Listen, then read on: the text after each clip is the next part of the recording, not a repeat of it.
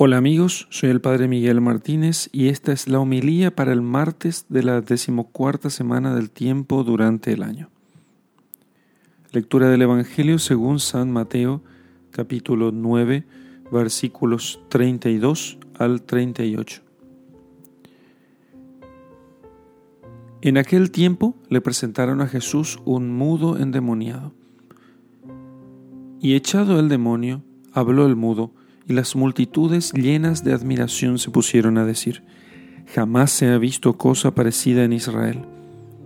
Pero los fariseos decían, por obra del príncipe de los demonios lanza a los demonios.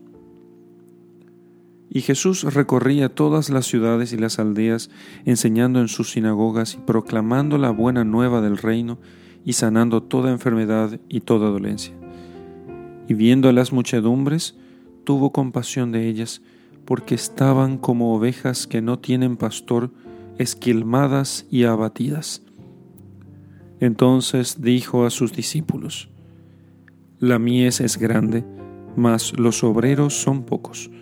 Rogad pues al dueño de la mies que envíe obreros a su mies. Palabra del Señor. Gloria a ti, Señor Jesús.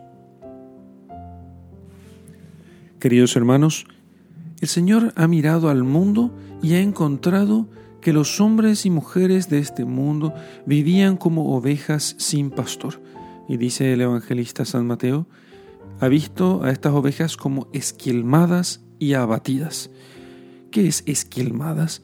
Esquilmadas significa que estas ovejas estaban sin su lana, porque algún mal pastor o algún ladrón, algún salteador les quitó las, eh, la lana y no cuidó de las ovejas, esquilmadas o arrancadas de su lana, eh, arrojadas al, frío, a la intemperie, eh, abandonadas y abatidas, entristecidas por la situación.